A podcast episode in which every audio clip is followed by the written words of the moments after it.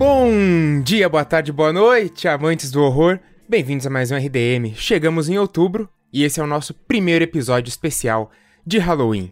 Aqui é o Braga e, como sempre, eu tô muito bem acompanhado por ela que já desceu o cacete no Ghostface, Gabi Laroca. eu fui escolher entre uma arma e uma banana e eu escolhi uma banana, obviamente. Oi, gente. E ele que também cumprimenta todo mundo dando um mata-leão, Thiago Natário.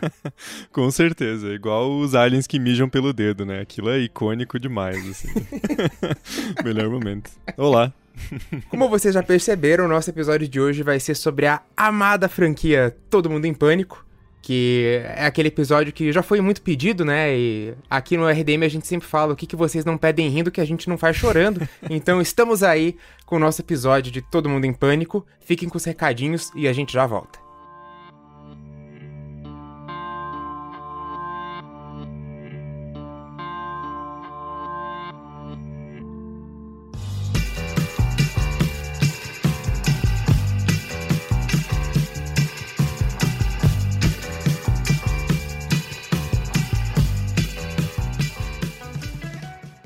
Bom, gente, hoje eu tenho um recadinho bem legal para dar para vocês. É, muitos de vocês talvez tenham visto já, porque a gente postou nas redes sociais do, do RDM, no Twitter e no Instagram, é, eu também compartilhei, a Gabi e o Braga. É, mas tem um lançamento novo, bem interessante, que é um livro da editora Script chamado Terror dos Anos 90, que são 90 textos curtinhos de uma página, duas, sobre os melhores filmes de horror dos anos 90. E por que eu tô falando uh, desse livro aqui nos recadinhos do RDMcast? Porque esse livro tem a participação especial dos membros do RDM. A Gabi participou da organização do livro e também tem textos, assim como eu e o Braga também escrevemos sobre nossos filmes uh, preferidos dos anos 90. Quais são esses filmes vocês vão ter que descobrir por conta própria, porque eu não vou dar spoiler. Uh, e como que vocês fazem para comprar esse livro? Ele está em pré-venda tanto na Amazon quanto uh, no Catarse. Eu vou deixar os links aqui na, na descrição desse episódio. Na Amazon, se vocês quiserem comprar, vocês ganham um desconto de 30%, né? Porque ele está em pré-venda ainda, data de lançamento oficial, né? Que vai começar a ser enviado os livros. É no dia 29 de outubro.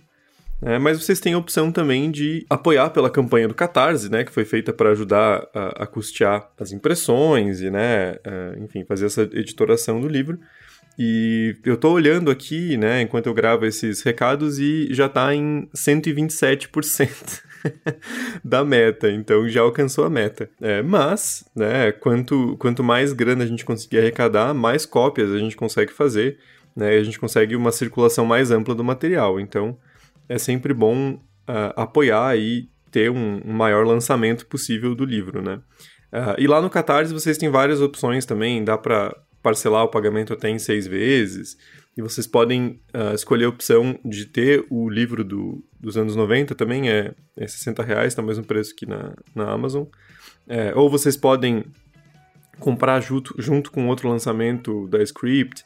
Vocês podem comprar junto com o, o, Terror nos anos 80, que, que é o livro anterior dessa coleção. Enfim, vocês têm várias opções e eu vou deixar tudo aqui na, na descrição para vocês é, decidirem por conta própria, mas é um projeto muito bacana. Posso atestar, porque né, eu participei dele, o Braga também, e a Gabi principalmente como, como organizadora. E é uma forma também de ajudar esse, né, essa cena do horror brasileiro, da galera que está sempre aí falando sobre esses filmes e que tem uma, uma grande paixão pelo gênero, e acho que isso se reflete no livro, porque são né, os maiores clássicos do horror nos anos 90 em uma única coleção. Então, fica o convite para vocês apoiarem e, claro, sempre, né? É, nunca vou cansar de falar isso. Também, se puderem, se tiverem interesse, acessem nosso apoia.se barra RDM ou buscando República do Medo no PicPay. E considerem também se tornarem um apoiador, uma apoiadora do, do RDM, porque além de todas as recompensas que a gente oferece, você também ajuda a manter esse projeto no ar. É, então, por hoje é só, gente. Vou deixar vocês com esse episódio extremamente nostálgico sobre Todo Mundo em Pânico.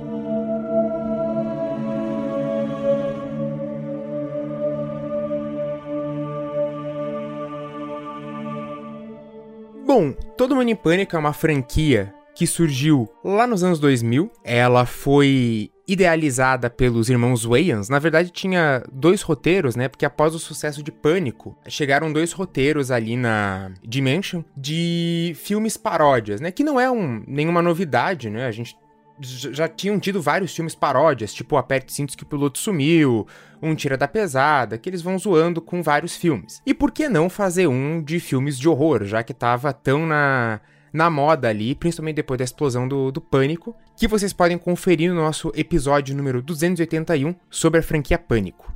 Então, o primeiro Scary Movie, né, no título original, ele sai em 2000, ele foi dirigido pelo Keenan Ivory Wayans e né, tem uma grande equipe de, de, escritores, já que eles juntaram dois roteiros que, que chegaram. Mas, claro, os principais são ali os irmãos Wayans, o Sean e o Marlon, que acho que é o irmão Wayans talvez o mais famoso, né, que tá fazendo filme até hoje agora com um contrato com a Netflix. Hum. É, e eles tiveram essa ideia de começar a fazer uma paródia de Pânico e Eu Sei O Que Vocês Fizeram no verão passado, que rendeu muito certo e acabou dando espaço aí para três sequências legais e uma sequência muito ruim. Os Wayans, eles são tipo um conglomerado de produção, assim, né? Porque o, o pai deles Sim. também é, é, produtor, diretor. Tem o irmão que é o, acho que é o Damian Wayan, que ele faz o Eu, Patrulho as Crianças.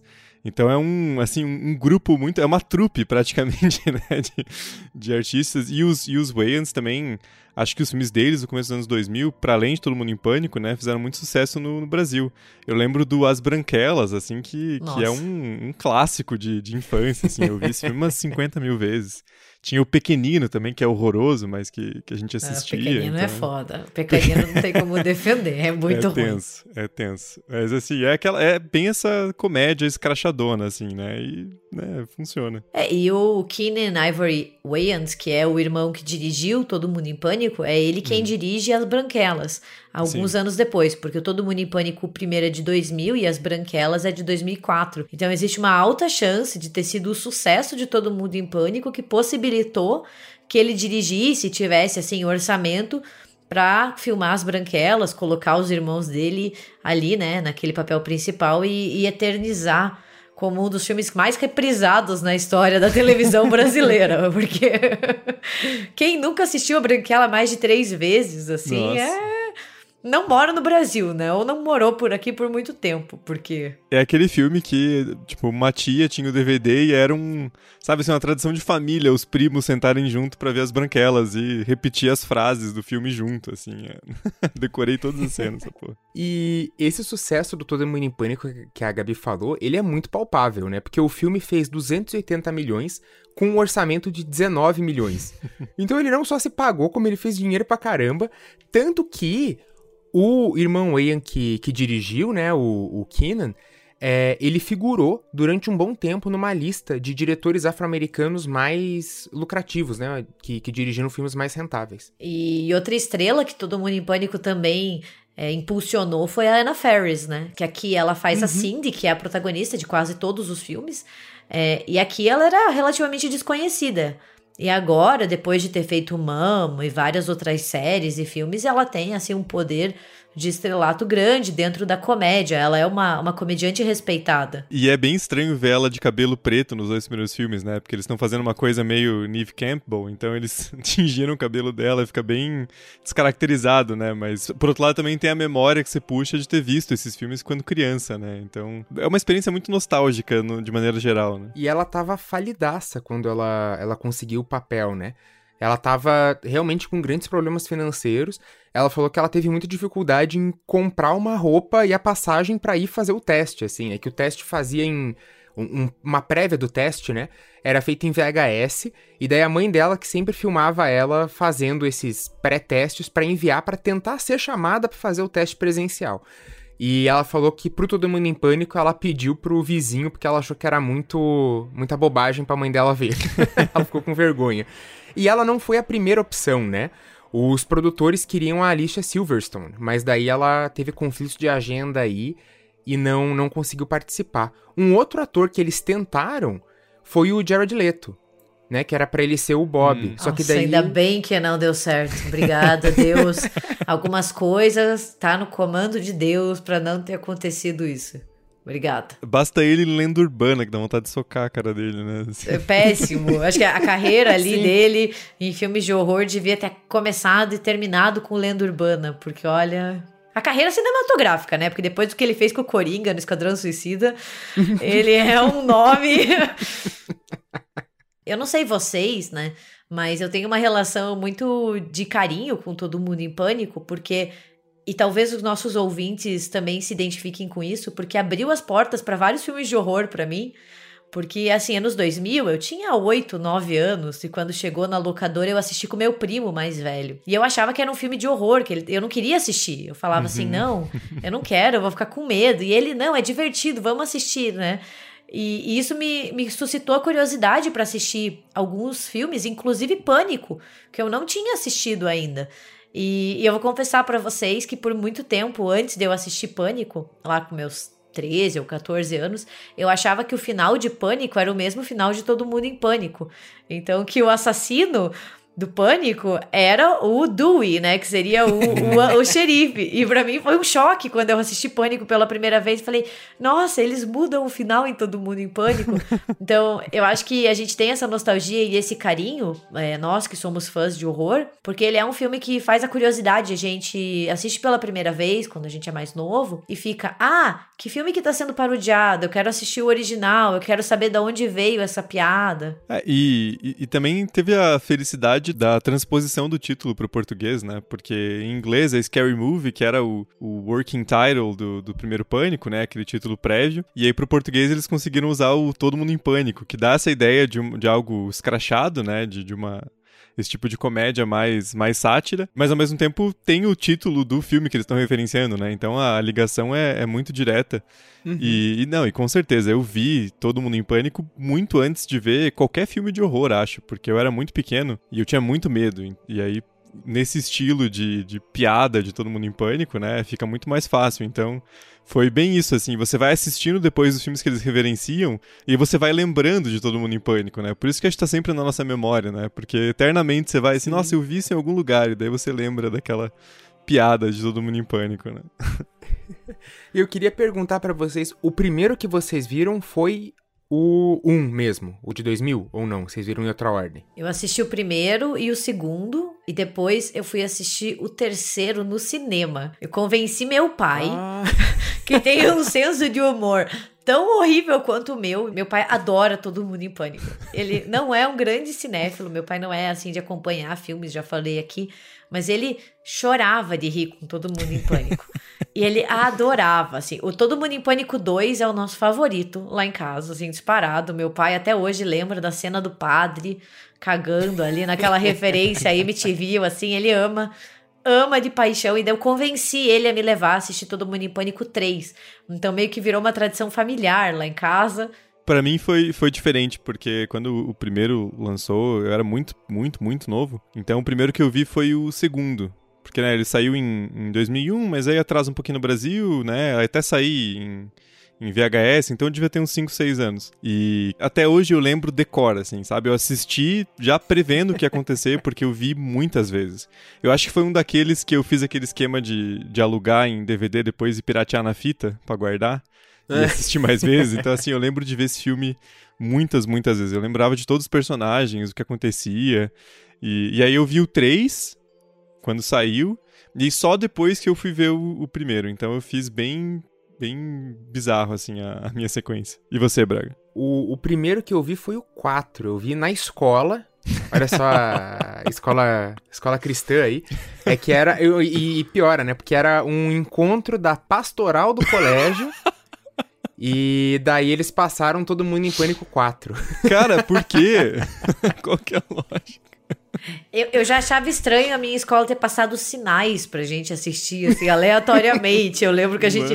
A, acho que foi naquelas aulas que o professor de educação física não vem, e daí você tem duas turmas, e daí você tem que. Ah, vamos assistir um filme e colocar a gente pra assistir sinais. Mas Nossa. essa história do Braga vence qualquer coisa.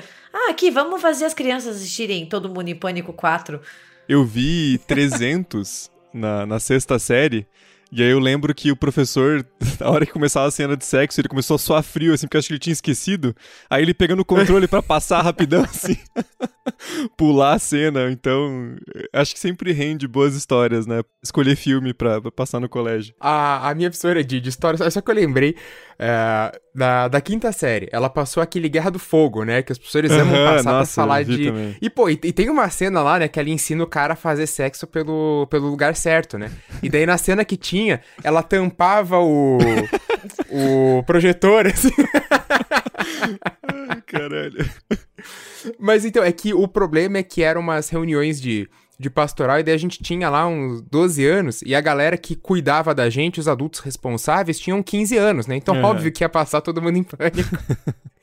foi, daí eu tenho uma lembrança, uma memória afetiva, e, e, acho que o segundo que eu assisti foi o 3. Hum. Só depois que eu fui assistir é, todos, assim, né, na, na ordem. Hello? Wanna have a little fun? Who is this? Tell me your name and I'll tell you mine. I don't think so. Do you like scary movies? Mm-hmm. What's that noise? Oops. I farted. I, I didn't think you would hear me. Oh, stinky. Todo mundo em pânico começa com a Drew recebendo uma ligação Bem no, no, estilo pânico mesmo, né? E, e referenciando aí já a, Drew Barrymore. Aliás, para esse papel foi cotada a Jenny McCarthy e a Britney Spears, né? Daí depois que eles cotaram a, a Carmen Electra, que era uma das grandes musas do SOS Malibu. e, cara, o, o, filme começa muito igual, assim. Eu, eu gosto muito que o, o primeiro e segundo filme, eles têm um, um roteirinho lógico, né? Eles têm uma história que segue. Eu acho uhum. que depois ele vai ficando meio um. Eles vão costurando sketches, mas eu acho que o primeiro e o segundo você ainda tem um, um fio narrativo que torna o filme, além de engraçado, vai tornando ele interessante, assim, né? Porque pelo menos você tem alguma coisa para se pegar. E daí que a gente tem aquela icônica cena da Carmen Electra fugindo do, do Ghostface e o Ghostface vai lá, esfaqueia ela e tira o, a prótese de, de silicone. É, nos momentos iniciais o filme já deixa bem claro para onde ele tá indo e qual é o propósito, né? Sim. Mas eu, eu concordo com o Braga. O primeiro e o segundo, eles têm uma linha de raciocínio, assim, uma história. Ele quer contar uma história, mesmo que seja escrachado, mesmo que seja tirando sarro, né? Ele tem ali, a gente acompanha os personagens, a gente acompanha o que tá acontecendo. Depois já viram meio que uma zona, assim, a piada pela piada. Então tem muita coisa que nem tem muita graça, mas hum. esse primeiro é uma óbvia alusão a pânico e eu sei o que vocês fizeram no verão passado, até os nomes, né? A personagem da Carmen Electra se chama Drew, em homenagem a Drew Barrymore. É, eu gosto muito da Buffy, que é a personagem da Shannon Elizabeth, né? Que é uma clara paródia à, à personagem da Rose McGowan, que é a Tatum. Então, ele é um filme muito. Ele é muito bem construído, cá entre nós, assim. Eles pensam Sim. muito bem nas piadas e como eles vão tirar sarro, tirar sarro dos clichês dos filmes de horror. E a Shannon Elizabeth que ganha aí um, um bônus de nostalgia porque ela é a Nadia no American Pie, né? E assistindo o filme, eu fico, caralho, eu lembro dessa atriz, de onde que ela é? Mas me confundiu porque no, no American Pie ela é uma intercambista, né? Então Sim. ela tem um sotaque meio leste europeu, assim. E aí aqui ela, não, ela tem um sotaque estadunidense mesmo. Eu fiquei meio, meio confuso, mas acho que o, o próprio elenco, né, dá essa, essa nostalgia também. E o primeiro Todo Mundo em Pânico, ele saiu muito perto do do pânico mesmo, né? Então ele segue bem a narrativa, né? Tem várias cenas que são muito parecidas, né? É, uhum. a, a, cena, a primeira cena da, da Cindy com o, o Bob, né? Que eles estão no. Ele escala a janela dela, é exatamente igual a de Pânico. E o filme segue nisso quase até o final, né? Misturando um pouco de eu sei que vocês fizeram no verão passado para dar um, um, tempero ali, mas ele segue bem uma, uma linha narrativa diretamente tirando sarro de pânico, né? O que ajuda, porque daí você tem uma, uma história mais certinha ali para seguir, né? Porque mesmo o terceiro, depois que tem também uma, uma linha, ele vai muito na, na mistureba sinais com né, o sexto sentido. O, o, primeiro tem esse, essa vantagem de seguir bem, bem certinho. Né? E após o, o assassinato da, da Drew, daí os amigos estão dando entrevista ali e eles começam a receber umas mensagens suspeitas, né? De eu sei o que você fez no último Halloween. E daí eles lembram que tá fazendo um ano, né? De um esse incidente aí que eles mataram um homem, bem no estilo, eu sei o que vocês fizeram, mas que é muito bom, que eles atropelam o senhor lá, do senhor, não, não, galera, tá tudo bem aqui, não vou nem prestar queixa, eu tô bem, não machuquei, e eles têm que matar o cara. Sim. E isso é uma das maiores sacadas do filme. É tirar sarro desses clichês, entendeu? Sim. Tipo, não era mais fácil o povo do. Eu sei o que vocês fizeram no verão passado ligar e pedir ajuda? pedir socorro, entendeu?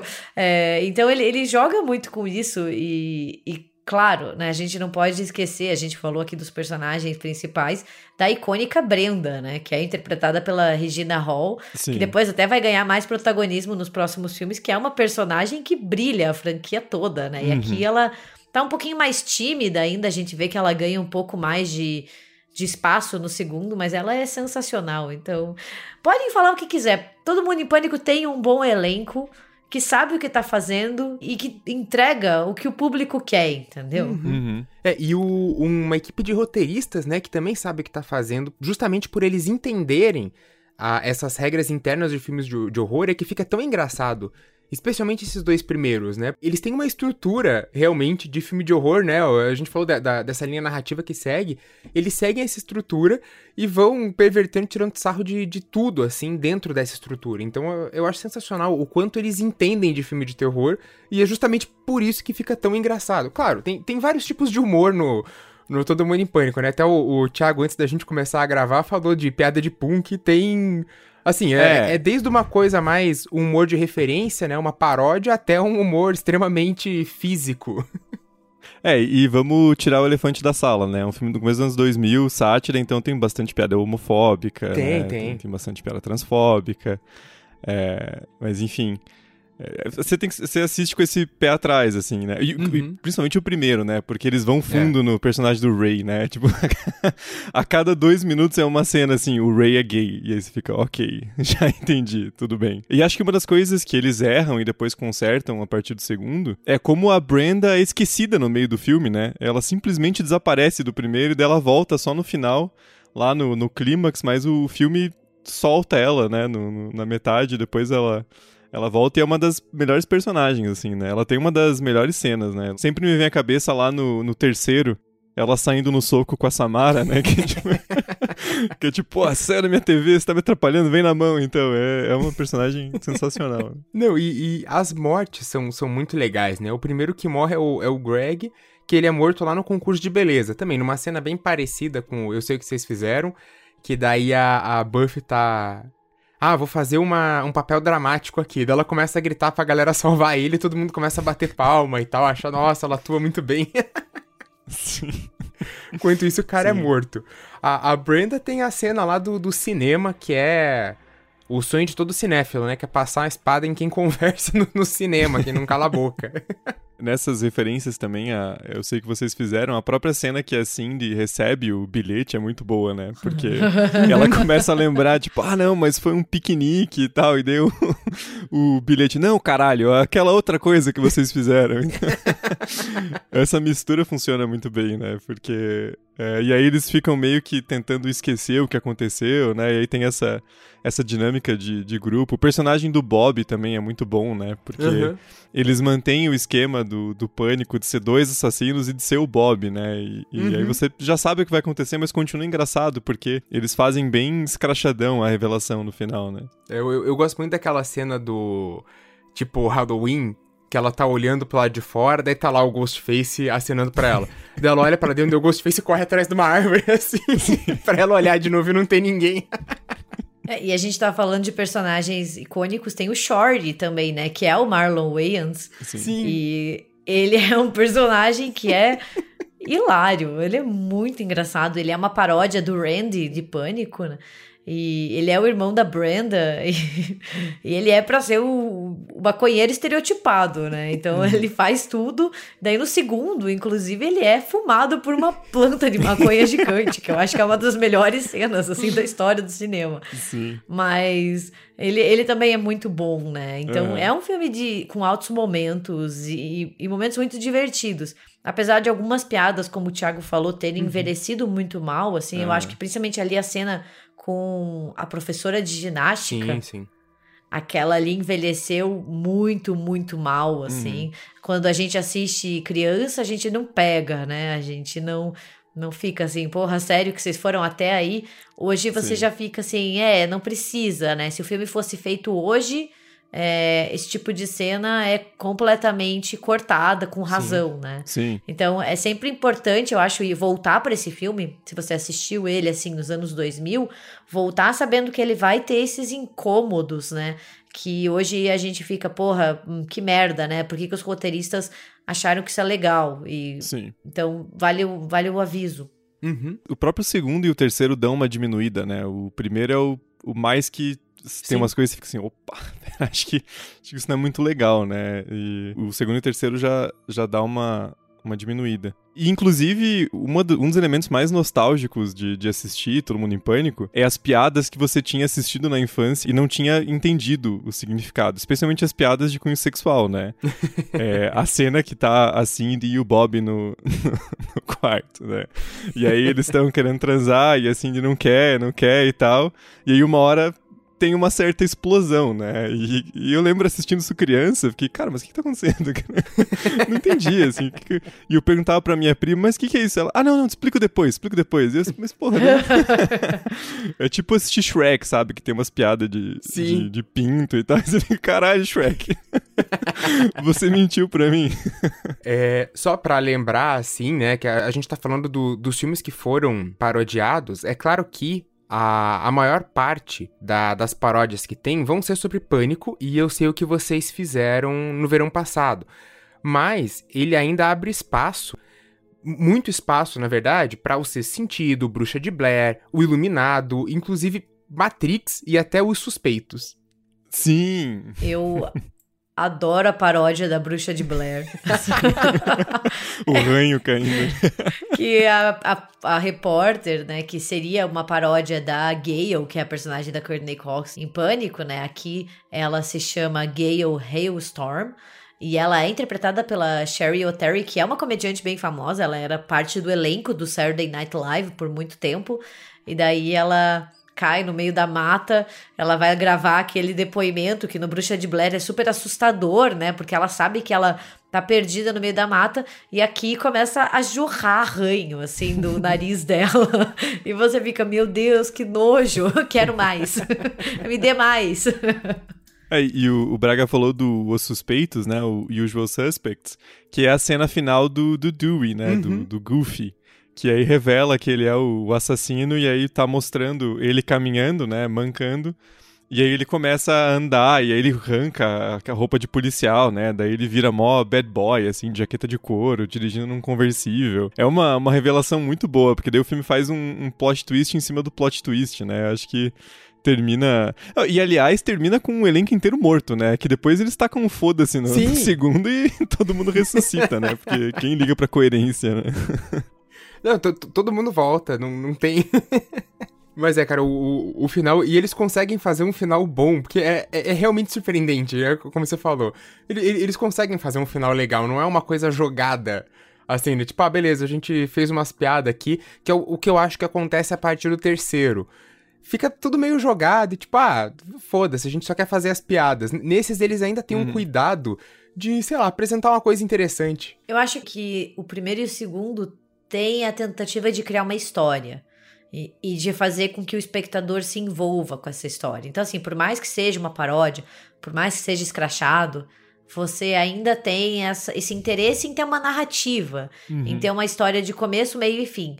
A partir do terceiro, parece que é só uma metralhadora de referências e, e, de tiração de sarro. Assim, ah, onde a gente puder ridicularizar um filme, a gente vai. Mesmo que isso não fique muito dentro da história que a gente está contando. Então, uhum. parece que a gente não está acompanhando uma história, parece que a gente está acompanhando vários quadros de um programa de comédia, uhum. tipo um Saturday Night Live. Sim, é, bem isso. Ah, e, e, os Wayans têm essa marca, assim, se você pensa nos filmes deles, né, o, o As Branquelas, por mais que ele seja uma, uma, uma, sátira, uma cópia ali de Quanto Mais Quente Melhor, né, do, do Billy Wilder, ele tem uma história própria, assim, ele cria personagens engraçados, né, então... Tipo, assim, pelo amor de Deus, né? Não é nenhum né, pináculo do cinema, assim, tipo, ó, chegou o melhor filme da história. É, mas assim, o filme consegue criar uma, uma personalidade, né? Por isso que o filme é tão, tão assistido. E todo mundo em pânico também entra nisso, né? Porque tem umas, tem umas sátiras, assim, que. Meu, tem uma que era de. Eu não lembro o nome agora, mas é uma que é sobre comédias românticas. E caralho, que filme horroroso, assim, sabe? Ele Uma comédia vai... nada romântica. Nossa, esse filme é horrível, cara. Horrível, horrível. É só uma sequência de, de sketches e, e sketches péssimas, assim, Uhum, não tem uhum. coerência nenhuma. É um filme horroroso, né? E, e é algo que acontece bastante com esse tipo de filme, né? É, todo mundo em pânico abriu a porteira, né? Depois, em 2008, a gente teve aquele super-herói, o filme. Nossa. E inúmeros, inúmeros outros, assim, que daí pegou a ideia que era muito boa e estragou, né? Porque hoje esse tipo de filme a gente não aguenta mais. Ele é muito característico ali dos anos 2000. Sim, sim. Ficaram famosos nessa época, hoje em dia todo mundo torce o nariz, sabe? Nossa. Super-herói filme era bem na época que eu era criança burra e eu assistia 50 vezes por dia e ria de todas as piadas horríveis do filme. assim, né? Até hoje eu lembro do, do cara com, com a navalha que corta diamantes e o cara fala que ele não tá carregando nenhum diamante. Olha, tão ruim que fica bom. Quase. É, não, cara, é. Eu tenho Todo Mundo Hispânico também, que daí aproveita o Todo Mundo em Pânico pra, Nossa. pra puxar o seu título. É, Mas acho que é bem isso, foi, foi, ficou muito marcado, né, como a Gabi falou, por uma época. Você tinha aquelas dos anos 80 que fizeram muito sucesso, né, com o, o Leslie Nielsen principalmente. E daí, Uhum. ali nos anos 2000, reacende, o Leslie Nielsen participa de novo, né, tanto de super-herói quanto É. de Todo Mundo em Pânico ele tá. Mas você vê que é uma coisa que acabou esgotando muito rápido, né? É, eu acho que eles pegaram uma fórmula que fez sucesso, obviamente, e caíram naquela maldição É. que diversos filmes caem, de tentar replicar e sempre levar ao extremo, né? Ser mais chocante, não nesse sentido de filme de horror, né? Que filme de horror tem a tendência, ah, não, tem que ser mais chocante, com mais sangue, né? Aqui não, tem que ser mais engraçado, mais escrachado, mais ridículo. E daí tem uma hora que você fica, tá, agora perdeu um pouco o propósito. Uhum. I think she's starting to suspect something. Bom, e daí indo pro segundo filme, né, o, o Todo Mundo em Pânico 2, que é de 2001, ele foi feito menos de um, um ano depois do, do primeiro, né, foi aquela coisa assim, fez sucesso pra caralho, a Imagine falou, ó, faz um segundo aí, e eles fizeram todo o processo de pré-produção, né, o roteiro, a filmagem, pós-produção, em nove meses, né? Então é- é um filme que realmente foi, foi muito apressado. E inclusive tem uma, uma coisa engraçada, né? Que o, a tagline do, do pôster do primeiro filme, né? Aquela frase de efeito que vem ali em cima no, no pôster, ela diz: sem misericórdia, sem vergonha, sem sequência. É, e aí, quando eles fizeram uma sequência, né, no- em 2001, é, eles refizeram o pôster e colocaram um X gigante onde diz sem sequência, né, pra arrumar essa, essa promessa que eles tinham feito. Mas o, o segundo filme, como a gente falou, ele ignora bastante coisa do, do primeiro, né, ele, é, ele ignora que os personagens morreram, por exemplo, claro, senão não, não teria filme. E ele faz uma é, mais uma sátira de, de filme de mansão mal assombrada, né? A história inteira se passa em uma, uma mansão, né? E ele segue bastante essa, essa linha, o que é bom, porque aí tem um, né, algo ali pra seguir uma, uma linha de raciocínio. E ele volta principalmente com a, com a Cindy, né? Com o, o Shorty, o Ray e a Brenda, né? E aí ele introduz personagens novos. E, e daí já vou passar pra vocês, porque eu acho que é, para mim, a melhor parte do filme não é nem né, o, o principal dele, mas a primeira cena, que é uma sátira de, de O Exorcista, né? E que, assim. Primeiro pelo, pelo elenco, né? Porque o, quem faz o, o Padre Merrin é o, o James Wood, que é o personagem principal de Videodrome. E tem também a, a Veronica Cartwright como a, a, a mãe, que é a Lambert no, no Alien de 79, né? Então é, já tem esses dois, dois nomes de, de filmes importantes do, do horror. E, e a sequência inteira é muito boa, assim, né? O xixi no chão, né? O vômito, tem o padre cagando, assim. É muito bom. E sem contar que tem outra lenda do cinema de horror nesse segundo filme, que é o Tim Curry, né? Sim, Ele sim. Que, que é o Dr. Frank and Further do Rock Horror Picture Show. Sim. E também o Pennywise na primeira versão de It, dos anos 90. Uhum. E ele aqui faz o professor Oldman, que é o velho safado da história. E eu vou ser bem sincera, esse é o meu favorito de todos. Eu acho o segundo, assim, o mais divertido. Eu não sei porque, assim, se são as piadas escrachadas. É, tem muita piada nojenta, meu senso de humor é muito baseado nisso, assim. Quer me fazer rir? Conta piada de peido, que eu vou rir, entendeu? Mas eu gosto demais das referências, né? Então tem referência ao Exorcista, o Horror em MTV, o, o próprio A Casa da Noite Eterna, que é o The Legend of Hell House. É, então eu, eu gosto demais, assim, dessas referências. Eu, eu curto muito histórias de casa assombrada e o filme vai focar nisso, né? Porque eles vão para uma mansão para participar de um experimento do personagem do Tim Curry, que é o professor Oldman. Então eu gosto demais da ambientação, sabe? Tem referência a Poltergeist e tem as cenas clássicas, tipo do Meus Germes, a cena do Peru, entendeu?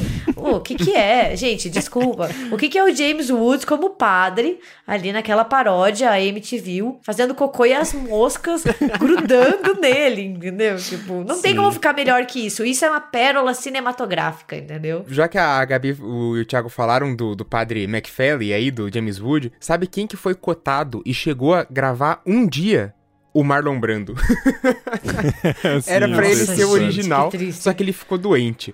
Daí cotaram o Charlton Heston e boatos falam que também o Bill Clinton. Tipo, olha o nível que os caras vão, né?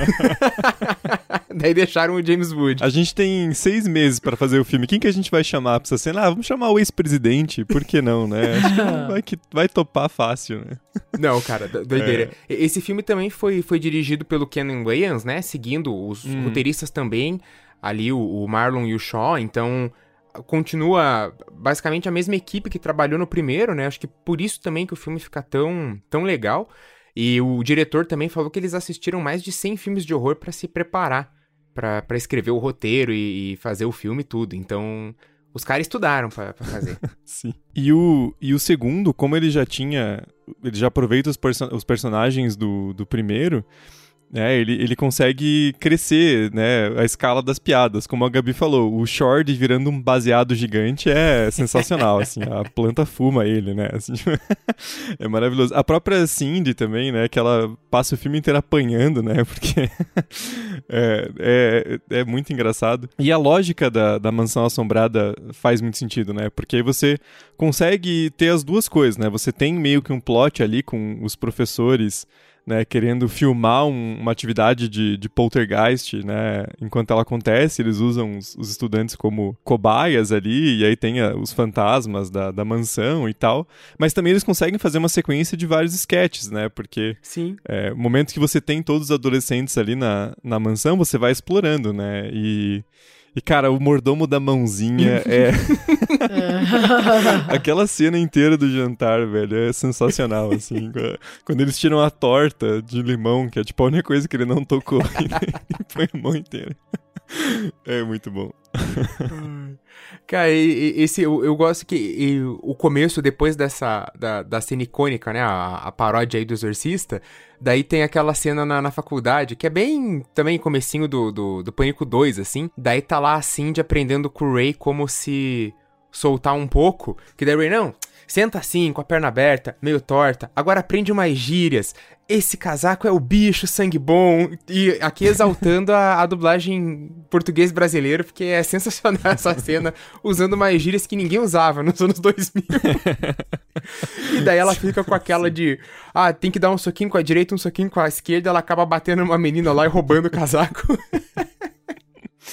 É, e, e tem, e tem de novo, porque uma vez não é suficiente, né? Tem uma piada de novo com ejaculação explodindo, né? Que E uma piada envolvendo Titanic.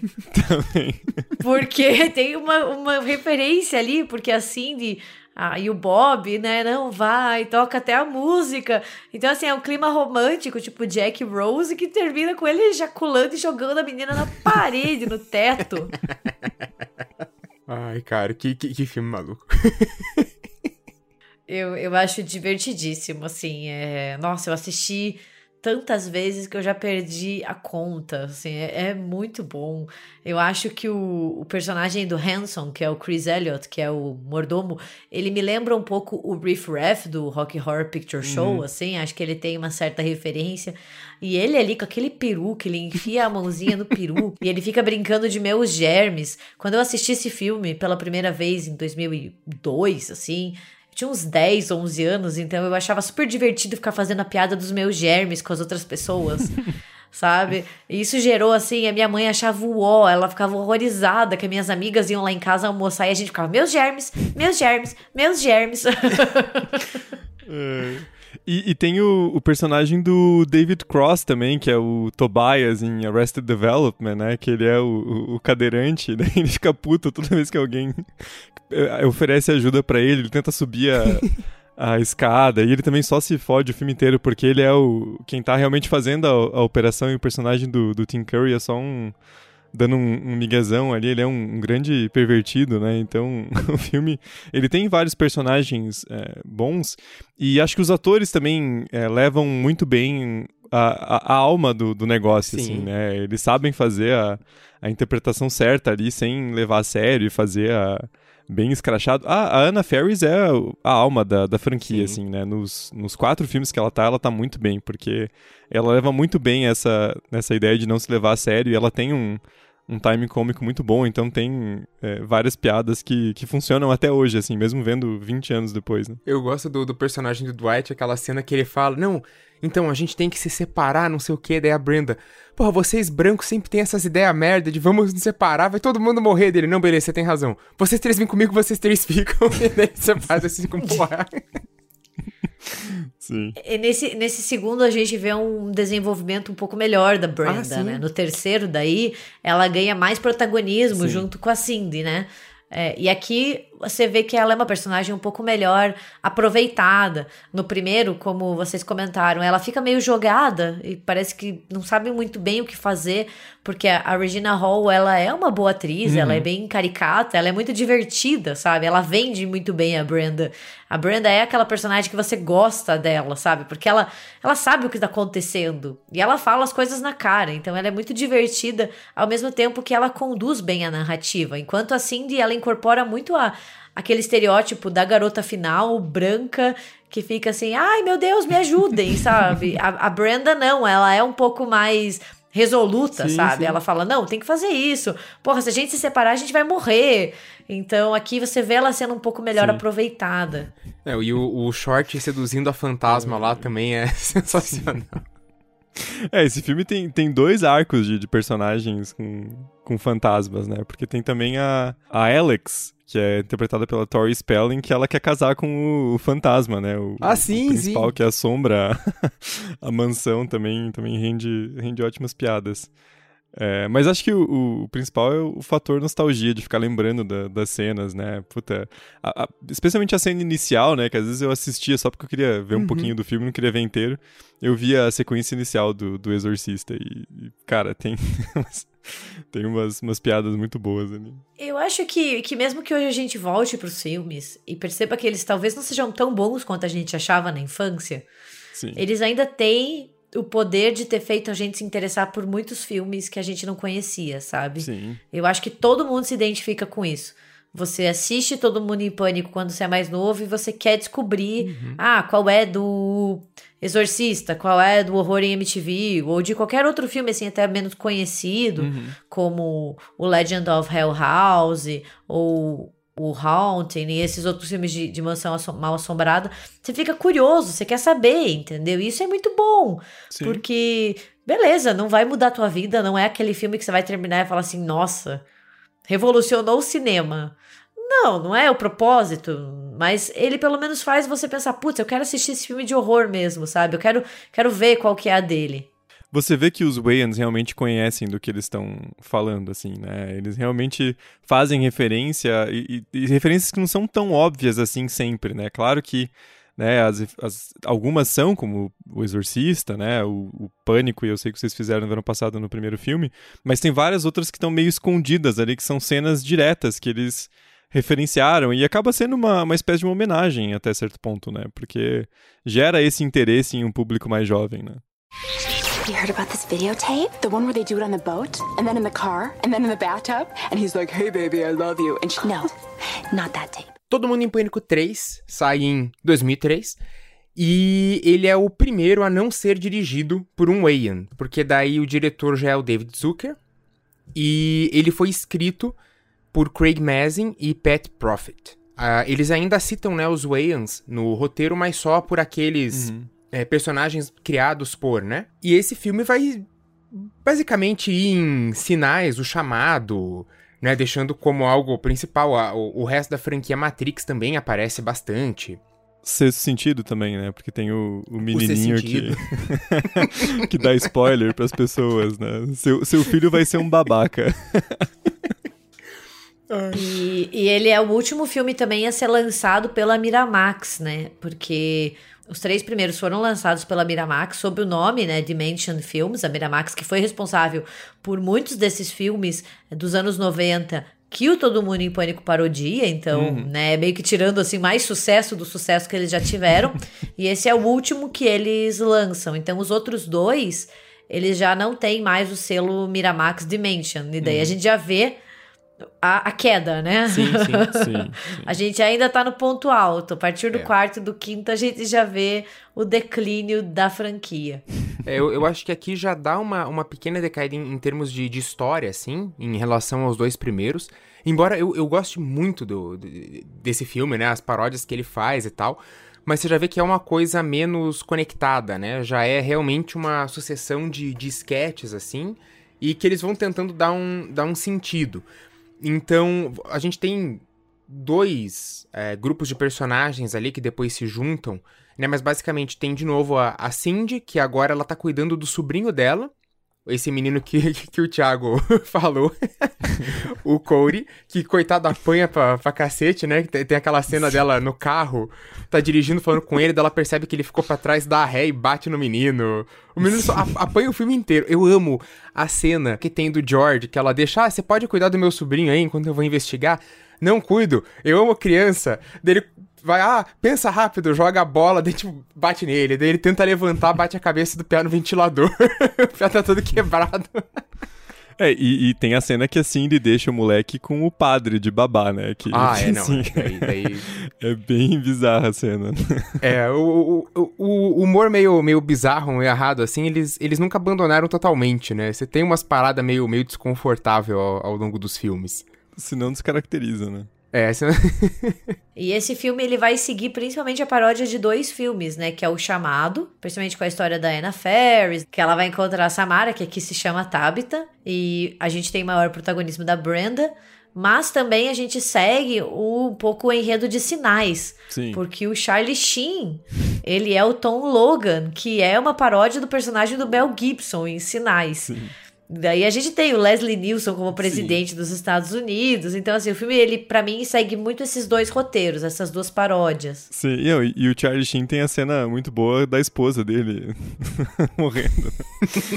é, e ele tem. Mas ele, ele, ele é meio mal utilizado no filme. Não que o Charlie Sheen seja um excelente ator também, né? Mas ele dá uma, uma subida no filme, porque daí o filme fica muito indo e voltando nesses dois núcleos, né? E daí uhum. ele acaba se perdendo um pouco.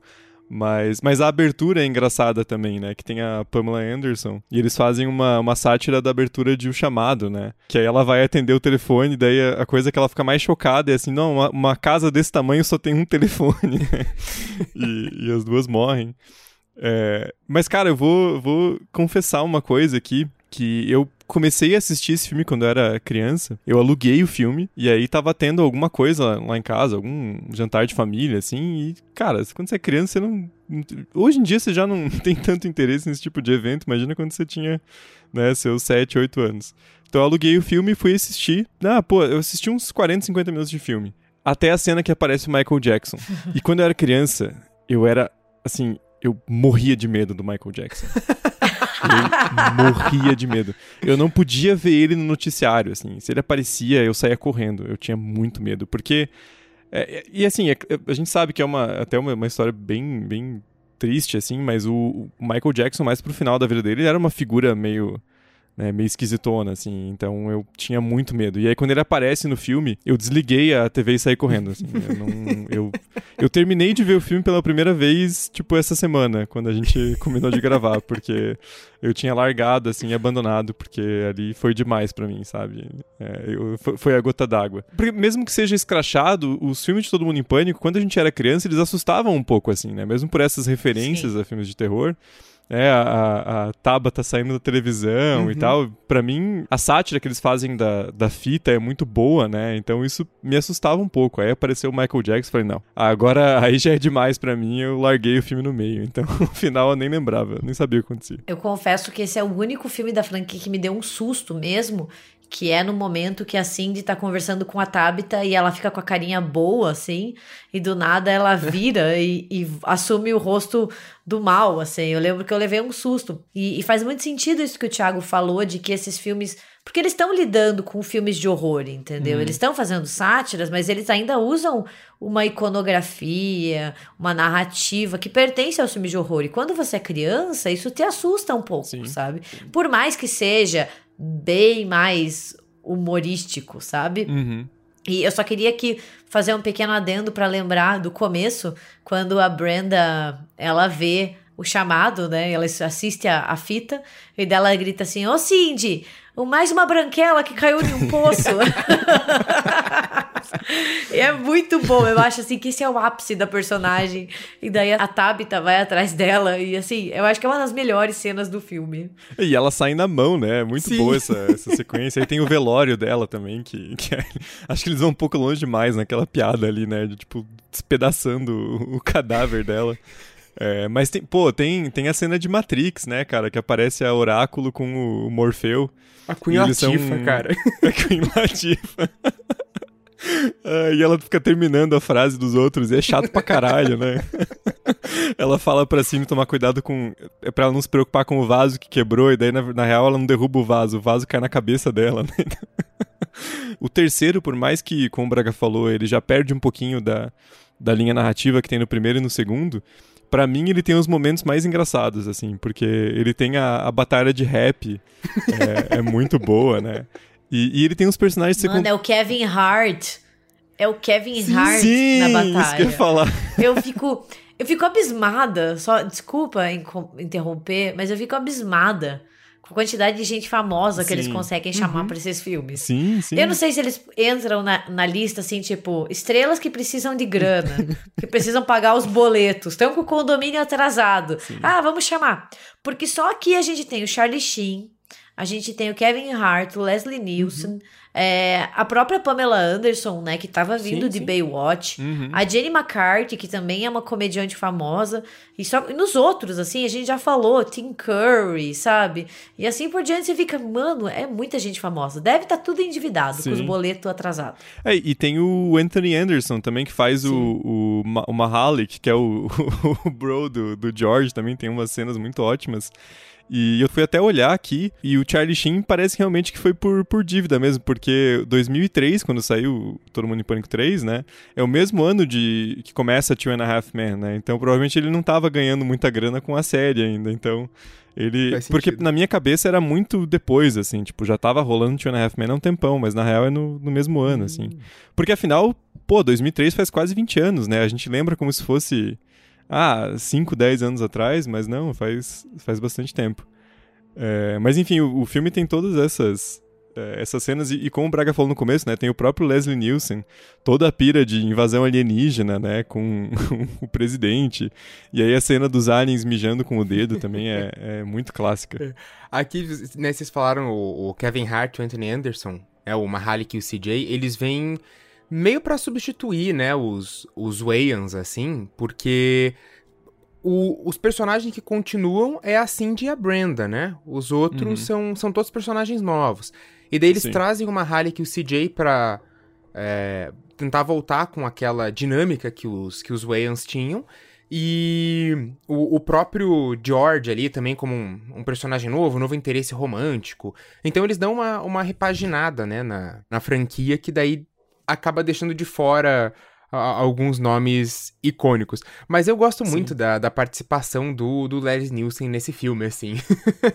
Especialmente sim, sim. a parte que ele sai batendo em, em todo mundo. E que, que, ele acha que os alienígenas estão infiltrados, então ele sai dando soco em todo mundo. Ah, eu, quando eu falo que, que a, a, galera devia estar endividada, não é assim um comentário negativo, mas quando você vê os nomes, são nomes Sim. já com bastante estrada no uhum. cinema. E que podem, às vezes, se dar o o, o, luxo de dizer, não, não vou fazer isso, né? Hum. E, e, beleza, eu até entendo, às vezes você vai envelhecendo e as portas vão se fechando, hum. né? Por exemplo, mas um Leslie Nielsen ainda é era um Leslie Nielsen, entendeu? Sim, sim. Um Tim Curry também. Então você fica pensando, porra, essa galera devia estar tá devendo muita grana.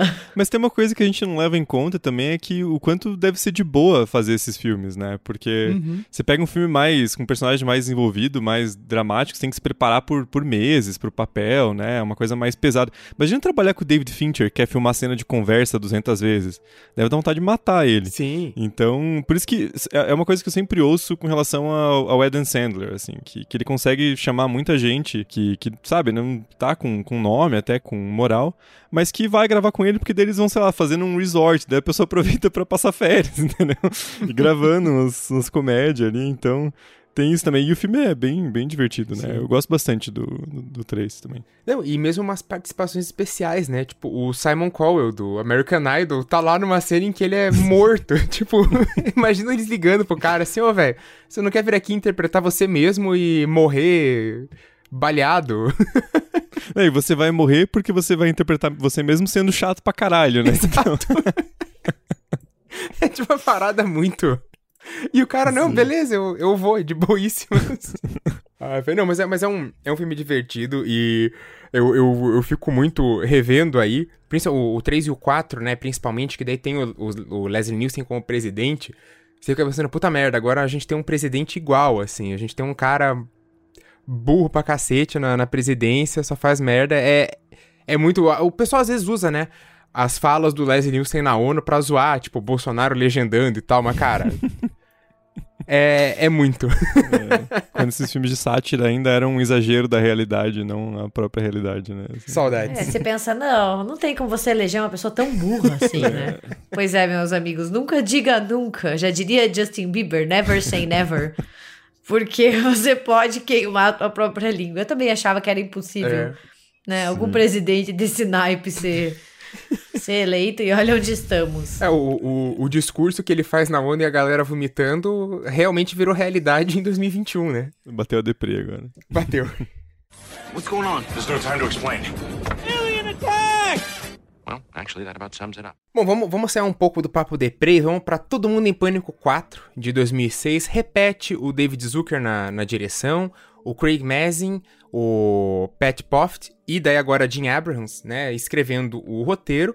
E daí vai ser uma grande paródia ali de O Grito, os Jogos Mortais, é, Guerra dos Mundos, A Vila e outros que vão sendo é, juntados ali pelo roteiro. Esse vai retomar alguns personagens, né?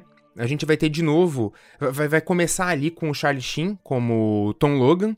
Só na cena inicial, né? Porque o George Logan, ele vai aparecer só em, em flashback, porque daí eles chamam o tal do, do Craig Birko para fazer o Tom Ryan, que é, é, o novo herói ali pra, e, e novo interesse romântico da, da Anne Ferris.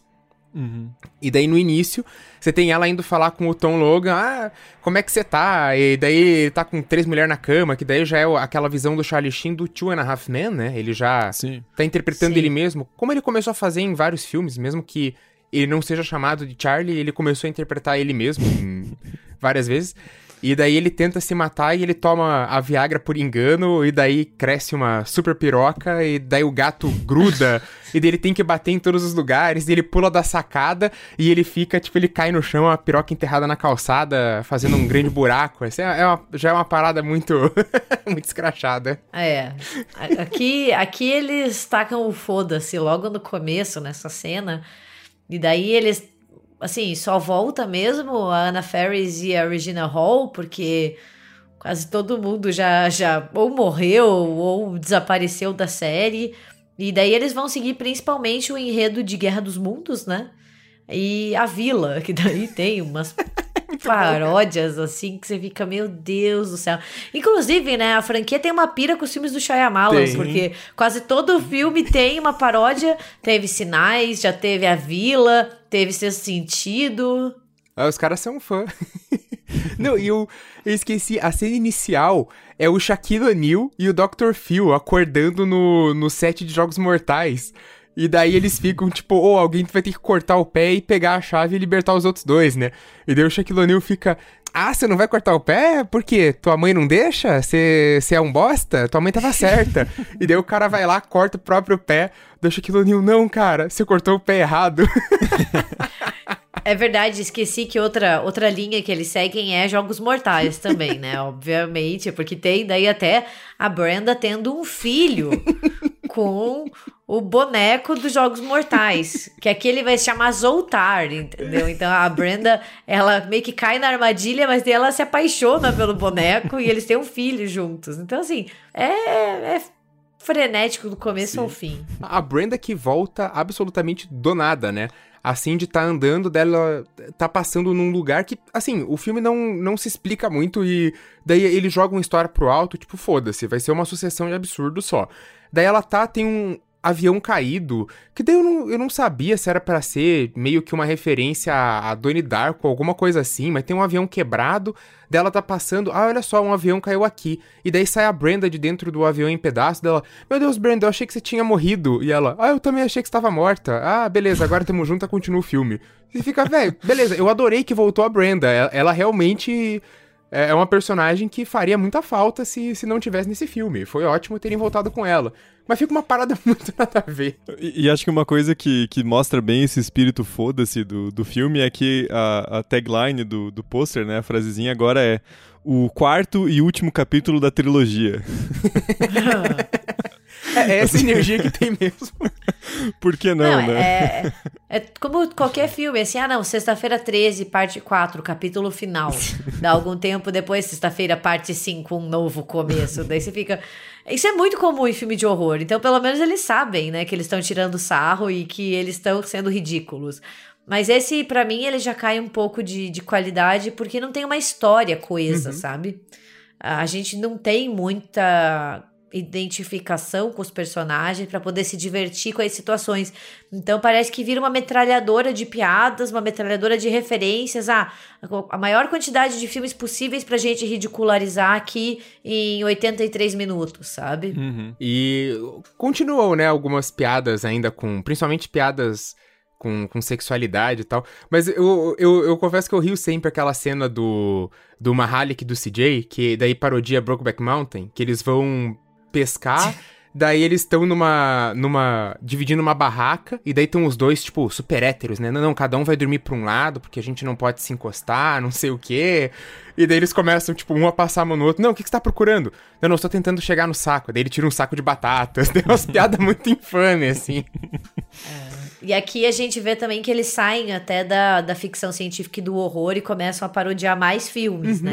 Filmes fora do gênero. Se os primeiros filmes têm um foco um pouco maior nesse gênero, né?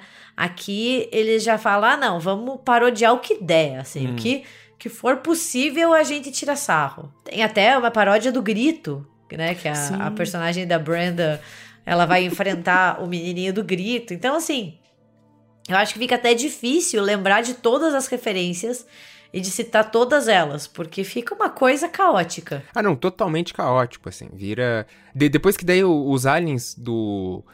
Do Guerra dos Mundos começam a aparecer, daí você fica. Daí quem tá comandando as naves é os bonequinhos de Jogos Mortais, né? Então a galera é sugada pra nave é transportada para Jogos Mortais. E é um iPod gigante.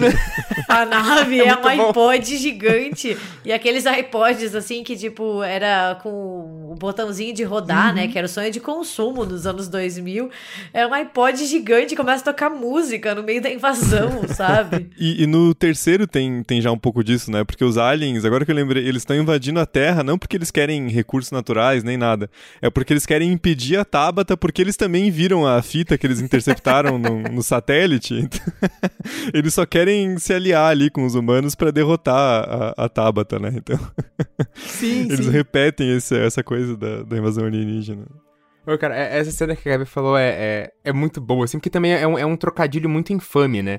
Porque no Guerra do Mundo eles são os tripods, então eles vão no trocadilho mais infame possível pra fazer e, porra, é- é- essa parte é boa.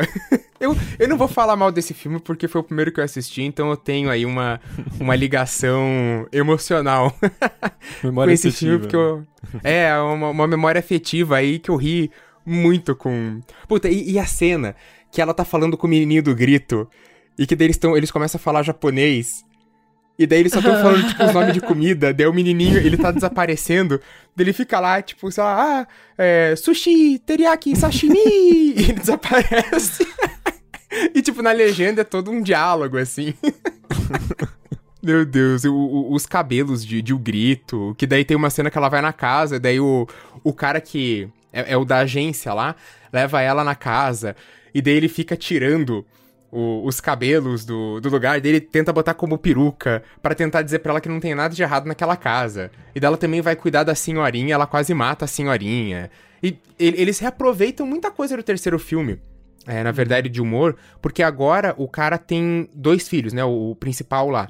E a Rachel é meio a mesma piada que faziam com o Corey, né? Que ela fica apanhando toda hora sem querer. Então atropelam ela, bate a mala nela. Então a parada, tipo, tá, mas é- é- eles meio que copiam, assim, o que fizeram no terceiro filme. Então. Você vê que a criatividade já tava esfacelando. É, e daí também tem mais piada, inclusive, com cocô e peido, né? Porque daí quando eles vão tirar sarro da vila do Shyamalan, que a Cindy e a Brenda vão até lá, elas acabam encontrando uma paródia da personagem da Bryce Dallas Howard, né? Que no, na vila é a Ivy. Aqui ela é a Holly, interpretada pela Carmen Electra. E daí, é claro, ela é cega, ela entra em um recinto achando que ela tá em casa, no banheiro, daí ela baixa as calças e começa a fazer cocô e soltar um monte de pum, só que na verdade ela tá presente no meio da congregação e tem um monte de gente olhando, entendeu? Então eles ainda continuam usando muito essas piadas, o qual eu vou enfatizar, eu adoro. Se quer me fazer rir, faça piada de peido. Assim, foi assim que o Matheus me conquistou. É, pelo menos piada de peido não ofende ninguém, né? É, é Sim, tosco, sim. mas não é Exato, ofensivo, pelo entendeu? menos. não tem erro, né? É, não, pelo menos. É só engraçado, não, não tem nenhum problema, sabe? Cara, e o líder da congregação é o Bill Pullman. Tipo, Sim. Eu fiquei chocado que eu fui rever, daí apareceu o cara, meu Deus, eu não lembrava que era ele. eu realmente não lembrava que era o Bill Pullman, tipo, em Todo Mundo em Pânico 4. daí ele- eles reprisam piada com o Michael Jackson, então o que eu falei, acho que eles reaproveitam umas paradas do terceiro filme aqui, é, e tentam fazer a mesma, a mesma coisa. Mas a cena que me faz rir de novo é a da dos Jogos Mortais que a Cindy tira o próprio olho, que ah, a chave tá atrás do seu olho. Daí ela tira o olho assim, tipo, ah, é um olho falso mesmo. É, aqui você vê que, que vira uma. Já era uma farofa, né? Agora vira uma terra de ninguém, assim. Não tem mais coesão, mas dá pra se divertir? Dá. Se você quiser muito, muito tirar uma pira, assim. Eu ainda recomendo os três primeiros. Sim, eu sim. acho que eles são os melhores, com ênfase nos dois, nos dois, assim. Eu acho que ainda é o mais refinado, assim, o humor um pouquinho mais pensado, a sátira.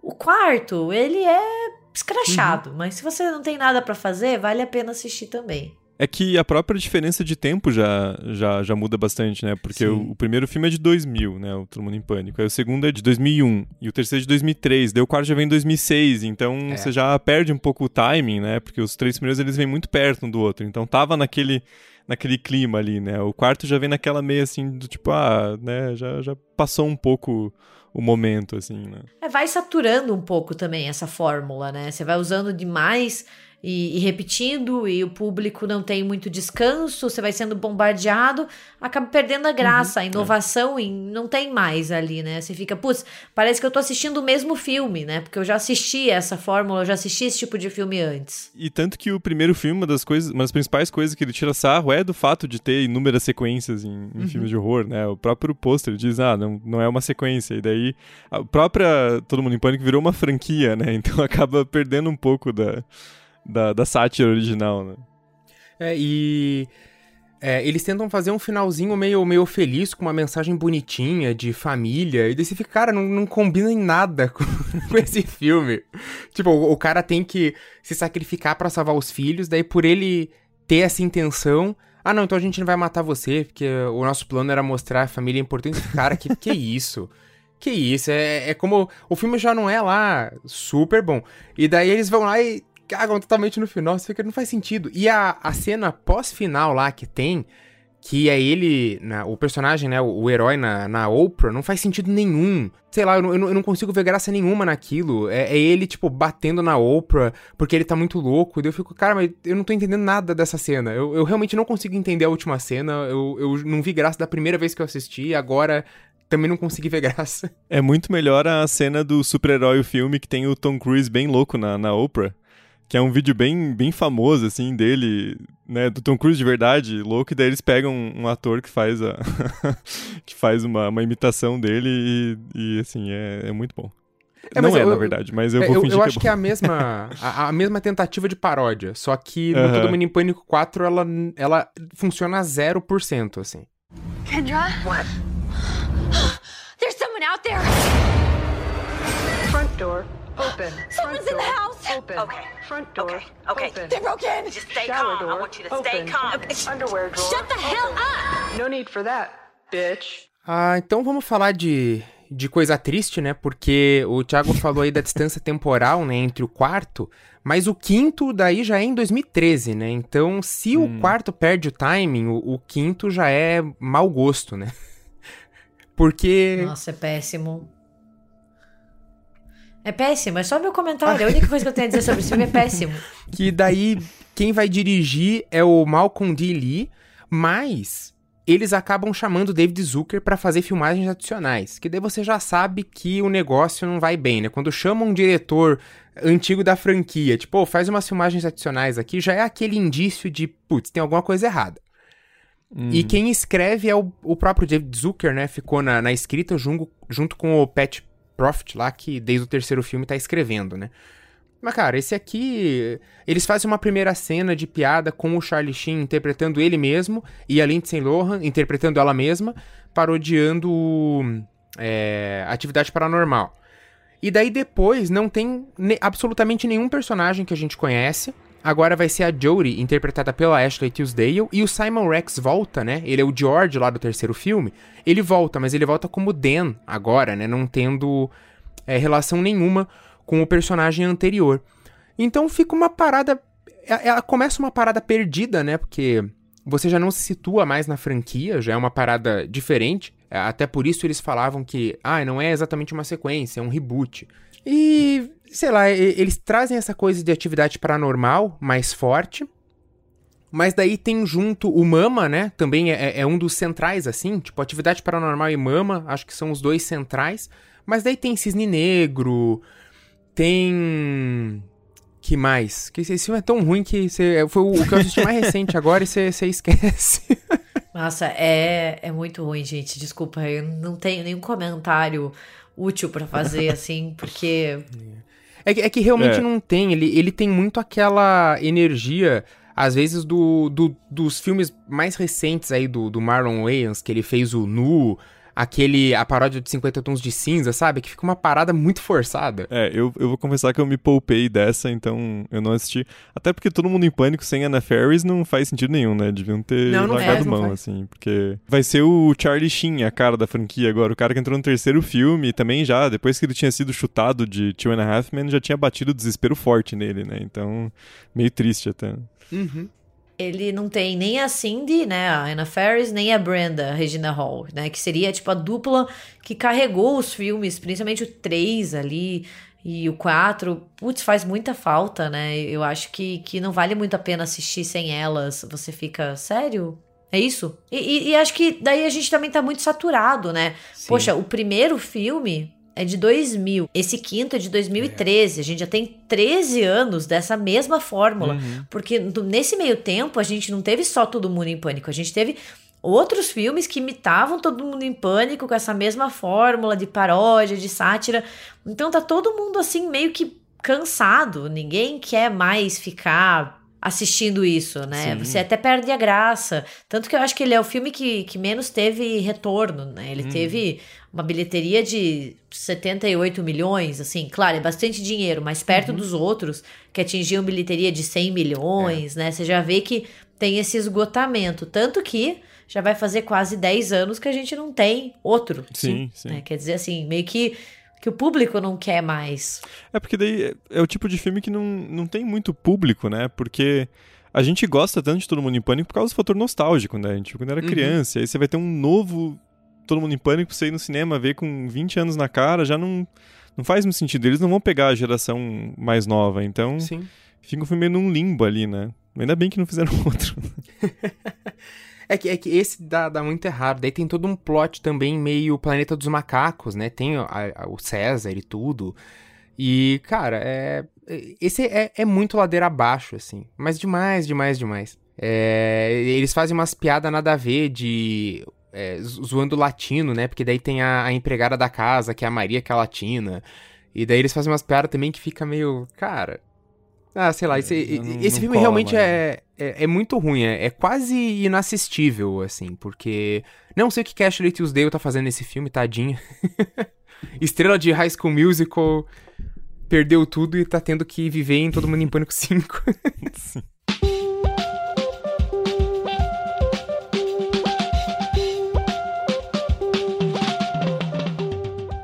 Bom, gente, esse foi o nosso episódio sobre Todo Mundo em Pânico, essa franquia que começa com os Wayans e depois que perde os Wayans vai só ladeira abaixo, mas que a gente continua gostando, à exceção do quinto filme, que não tem como assistir. é... mas só para fazer um, um fechamento aqui, é só perguntar para vocês qual que é o preferido, né? Qual que é aquele Todo Mundo em Pânico que mora no, no coração. Então podemos começar com o Thiago. Bom, apesar do 2 ser o que eu mais assisti, porque eu realmente devo ter visto umas 15 vezes, eu vou ficar com o terceiro, porque eu venci meu medo de Michael Jackson pra. Depois de 10 anos que eu tive que parar de assistir o filme, eu consegui terminar, então. É, tem esse, esse fator, e eu, e eu, gosto bastante do, do filme, porque ele faz uma, uma paródia interessante de, de sinais e de toda a pira com, com invasão alienígena. Acho que tem umas, uns momentos muito icônicos. A Brenda saindo na mão com a, com a Tabata, o velório, a batalha de rap, que a gente nem falou, mas também é muito engraçado. Então acho que para mim é um filme que tem os momentos mais engraçados, assim. Né? Pelo menos foi, foi os que eu mais ri, então eu fico com o 3. E Gabi? Eu fico com o segundo, assim, é sempre o meu favorito, é, gerou altas risadas e piadas com meu pai, assim, a gente tira uma pira muito errada com esse filme. Eu acho que ele tem uma ambientação muito bacana, que é a casa, tem um elenco interessante, gosto das referências, tem muita piada de peido, muita piada nojenta, então eu fico com, com o segundo que, que tem meu coração. E você, Braga? Para mim, o primeiro é o melhor. Mas eu fico com o quarto por conta dessa memória afetiva, assim. Eu sei que ele, ele não é um, um bom filme, mas tem essa memória afetiva muito forte por ser o primeiro que eu assisti na escola, num colégio católico. Então eu, eu fico com, com o quarto filme aí. E a gente quer saber de quem tá ouvindo também qual que é o preferido e se vale a pena, existe a possibilidade de um sexto Todo Mundo em Pânico, ou deixa de lado, esquece, aborta a missão, finge que o quinto nem existiu e nem pensa em fazer um sexto. Acho que tá mais pra segunda opção, né? Convenhamos. tá na hora de dizer é, tchau. Acho que vamos, vamos guardar com carinho a nostalgia, né? E, e manter, manter viva aquele sentimento de, nossa, esse filme é muito divertido quando eu era menor. Hoje. Exatamente. exatamente. Melhor. Tem certas coisas. Cemitério Maldito já explica, né? Tem algumas coisas que devem permanecer mortas. e talvez a franquia Todo Mundo em Pânico seja uma delas. Sim, Sim. concordo. Bem, gente, bem-vindos ao mês de outubro, o melhor mês do ano. Como eu sempre digo aqui, onde as pessoas mais bonitas, cheirosas e inteligentes nascem. Então, se você nasceu em outubro, parabéns, você é um privilegiado. É, esse é o nosso primeiro episódio especial da nossa série, né, de outubro, que vai ter quatro quintas-feiras, então esperem por quatro RDMs muito especiais. E contem pra gente, assim, como o Braga falou, nas nossas redes sociais o que vocês acham de Todo Mundo em Pânico, qual é o seu momento favorito. Vocês podem entrar em contato com a gente no Twitter, como RDMcast, ou no Instagram, como República do Medo.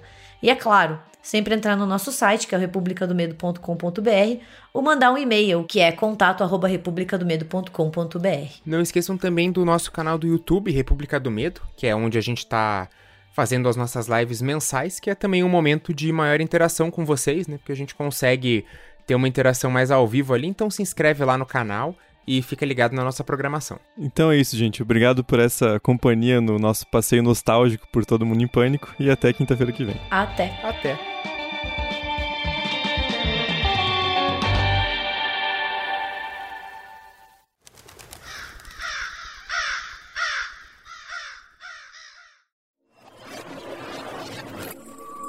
Este programa foi editado por Ilha Flutuante.